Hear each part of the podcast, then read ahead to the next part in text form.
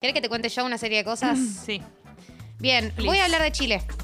No voy a hablar de Argentina. Hablar de Chile. Porque tenemos, la gente sabe que después de la comunidad ve- venezolana, que es, digamos, la comunidad que más escucha Tata, la segunda comunidad que más nos escucha es la comunidad chilena. Es una encuesta Hola, que hicimos Chile. desde Congo.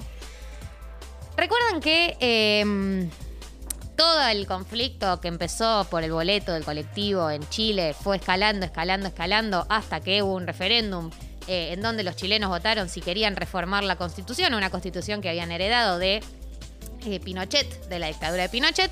El referéndum salió a favor.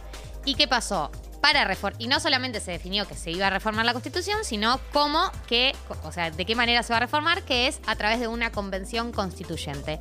¿Qué quiere decir una convención constituyente? Quiere decir un grupo de personas que eh, fueron eh, distintos representantes. Algunos son, eh, de hecho, eh, esa fue la elección. ¿Se acuerdan que sacamos a, a un periodista que nos Sí. contó cómo en la elección chilena habían ganado los independientes, un montón de referentes que te- eran de partidos independientes, que no ganó ni la derecha tradicional ni la izquierda tradicional. Bueno, se eligieron eh, 155 delegados. Es una convención que es eh, eh, la primera convención paritaria. Está formada por 77 mujeres y 78 hombres.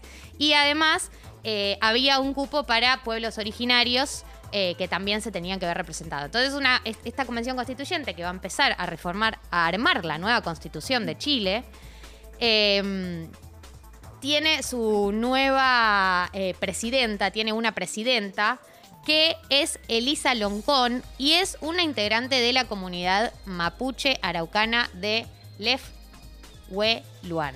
No lo quería decir mal. ¿Lo dijiste bien? Lefhueluan. Él fue elegida como la presidenta de la Convención Constitucional, de la Convención Constituyente, que va a reformar la Constitución. Durante nueve meses va a debatir, redactar y aprobar esta nueva Constitución y eh, va a presidir a todos estos representantes que van a, que integran, que como te decía, hay 77 mujeres y 78 hombres, y son 48 independientes, 37 de la coalición más cercana a la derecha, al gobierno de Piñera, que es el gobierno actual, y eh, 17 pertenecen a los pueblos originarios y el resto a la izquierda y a la centro izquierda. Eh, es la primera eh, asamblea constituyente con paridad de género del mundo y tienen como esta responsabilidad, esta herencia de sacarse de encima la constitución que viene de la dictadura militar y redactar una nueva.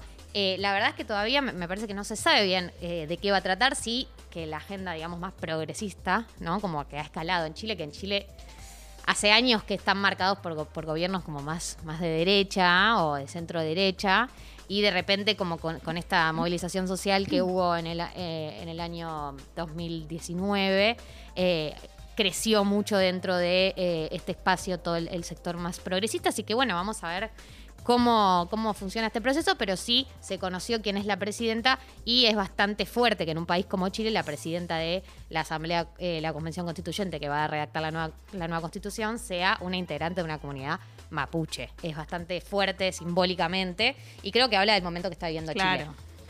Así que esa noticia me parecía importante para contarla. Y por otro lado, eh, a- el día de hoy, a las 10 de la Me mañana. estaba acordando, perdón, la Sí. foto de la chica arriba del subte, ¿te acordás? Del, La que está con la bandera. Sí. Pero esa era eh, la que está al lado del monumento. No, digo la- arriba del molinete del subte, Ah, ¿te sí, sí, la de las adolescentes. Sí, sí, espectacular. Hay unas fotos de esa movilización que son Sí. increíbles.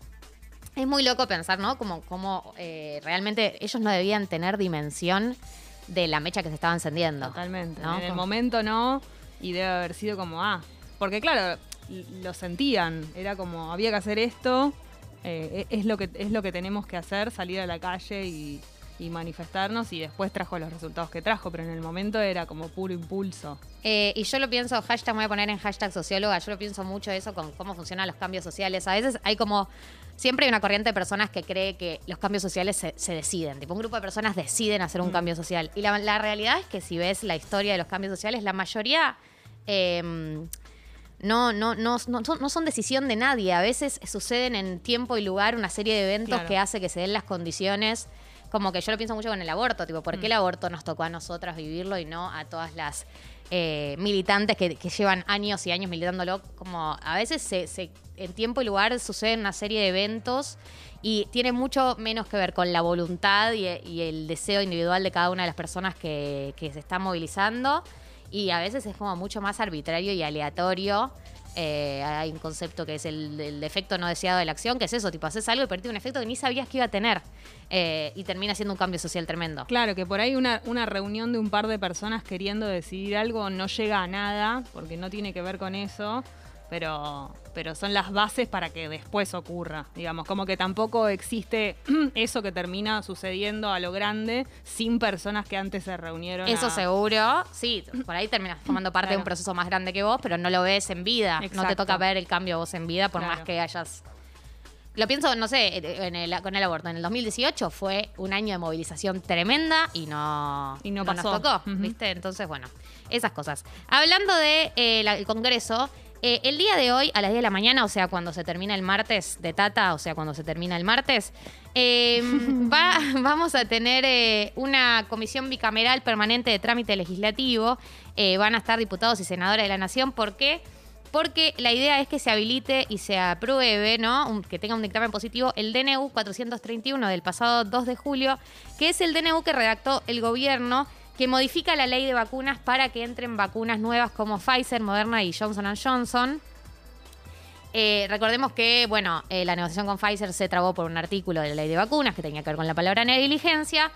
Desde la oposición venían, eh, habían presentado un proyecto de ley para modificar la ley de vacunas para que pueda entrar Pfizer. El gobierno dijeron no, no, no. Finalmente, Vilma Ibarra eh, redactó ella, que es la secretaria de Legal y Técnica, redactó ella eh, un DNU en donde se modifica esta ley. ¿Qué, ¿Qué pasa? Bueno, cuando hay un DNU, en general después tiene que ser aprobado por el Senado.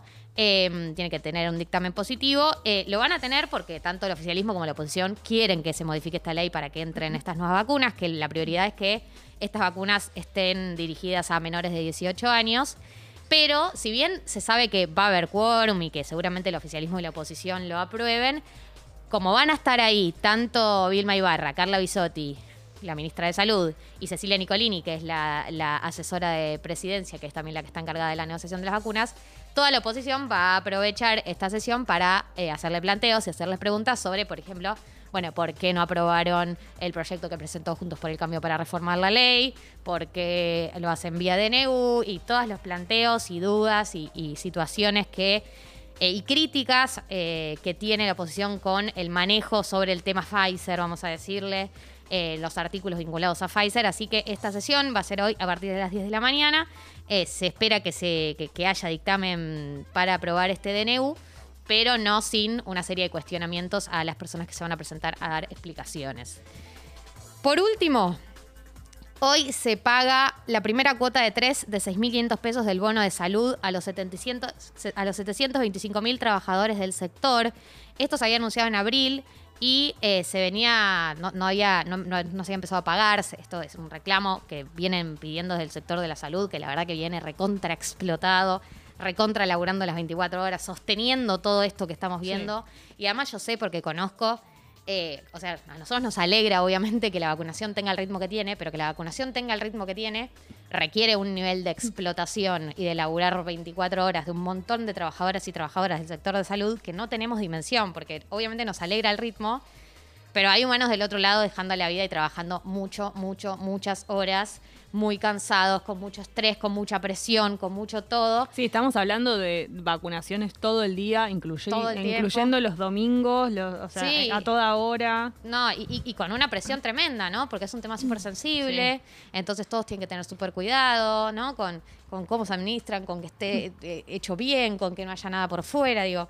Toda una situación que es también mucho estrés psicológico, no solo a nivel físico. Entonces, nada, me parece una buena noticia, la verdad mala noticia que se haya tardado tanto y eh, nunca termina de reparar la situación que es que el salario es bajo de base y que la cantidad de horas que trabajan es mucha. Pero bueno, si trabajas en el sector de salud o conoces a alguien, avísale que hoy se paga la primera cuota de 3 de 6.500 pesos.